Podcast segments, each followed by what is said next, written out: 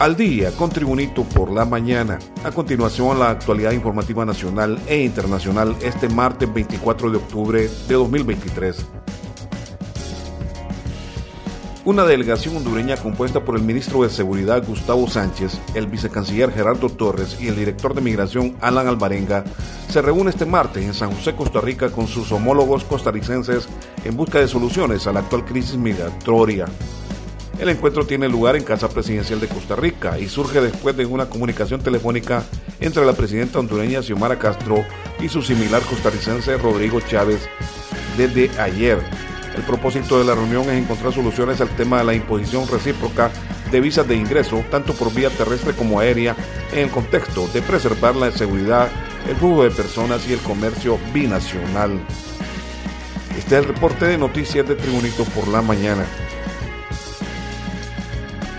En un operativo acompañado por un fuerte despliegue policial a cargo de agentes de fuerzas especiales, Erasmo Ávila Palacios, conocido como el monstruo, fue entregado a autoridades de Estados Unidos para su extradición en las primeras horas de este martes.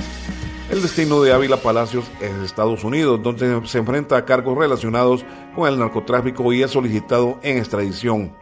La Policía Nacional de Honduras llevó a cabo el traslado hacia el aeropuerto de Palmerola, Comayagua, donde las autoridades estadounidenses hicieron cargo de su custodia y posterior extradición. Más informaciones. El expresidente nacionalista Porfirio Lobo Sosa, quien gobernó Honduras entre 2010 y 2014, anunció ayer su regreso a la actividad política dentro de su partido y advirtió al gobierno de turno que cualquier intento de afectar el normal desenvolvimiento democrático les va a rebotar en la cara porque el pueblo está sufriendo y lo va a sacar. Sorpresivamente, Lobo Sosa llegó a la sede del Partido Nacional en el Paseo del Obelisco, en Comayagüela. Las últimas semanas se ha pronunciado en contra del gobierno de la presidenta Xiomara Castro y de su esposo, el también es gobernante Manuel Zelaya. Lobo Sosa enfrenta un requerimiento del fiscal Luis Javier Santos por supuestos actos de corrupción. Su hijo, Fabio Lobo, guarda prisión por narcotráfico en Estados Unidos. Unos sicarios mataron a uno de sus hijos menores el año pasado y su esposa, la ex primera dama Roselena Bonilla, acaba de cumplir una condena por corrupción. Como un nacionalista que quiere a su partido y un ciudadano que ama a Honduras, salgo de mi descanso para unirme activamente a los esfuerzos de mi partido y así permitir que el país retome la ruta de la democracia, afirmó el expresidente Lobo Sosa. Continuamos con las informaciones. Un registro de enjambres sísmicos mantiene en constante monitoreo a los expertos del Centro de Estudios Atmosféricos, Oceanográficos y Sísmicos CENAOS en la zona del municipio de Lajas, departamento de Comayagua. El alcalde municipal de Lajas, Comayagua, Manuel de Jesús Urbina, expresó que son de 10 a 12 días continuos que no paran y que continuamente a cualquier hora del día se dan y la preocupación para nuestra población aumenta cada día ante los temblores. El municipio en este momento está siendo afectado, desconocemos lo que está pasando. Tenemos 26 viviendas afectadas en el municipio de Lajas, en aldeas aledañas también que corresponden a otros municipios. Hemos tenido reportes, declaró Urbina. Más informaciones. El presidente del Congreso Nacional, Luis Redondo, anunció en sus redes sociales que ante quienes cuestionan la parálisis legislativa no cederá a sus presiones, sobre todo porque tienen vínculos con la corrupción el narcotráfico y el crimen organizado. Agregó que no cederá a las presiones de quienes define como los representantes de esos vínculos, mucho menos a bufetes disfrazados de congresistas.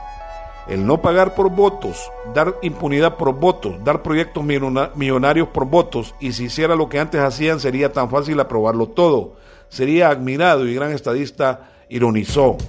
Así que voy a deshonrar, así que no voy a deshonrar, indicó la confianza que me dio el pueblo y el acuerdo bicentenario, ni con corruptos, ni con narcos, ni con cobardes que pudiendo detenerlos no lo han hecho, argumentando absurdos pretextos, recalcó el presidente del Congreso Nacional, Luis Redondo, a su negativa de ceder a cuestionamientos debido a la paralización de sesiones en el Congreso Nacional y que sostiene estos cuestionamientos son por parte de personas vinculadas a corrupción, narcotráfico y el crimen organizado.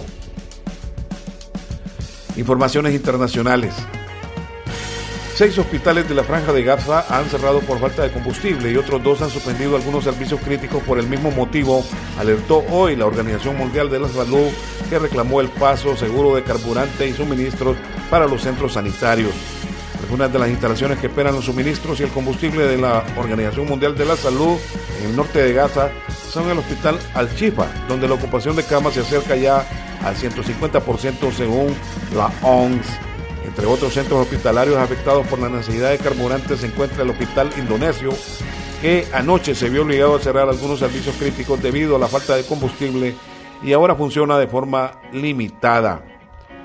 Informaciones deportivas. Los Astros de Houston del pelotero hondureño Mauricio Dumont fueron arrollados 11 carreras a 4 por los Rangers de Texas que lograron ganar en el séptimo partido y se adjudicaron el campeonato de la Liga Americana con un global de 4-3.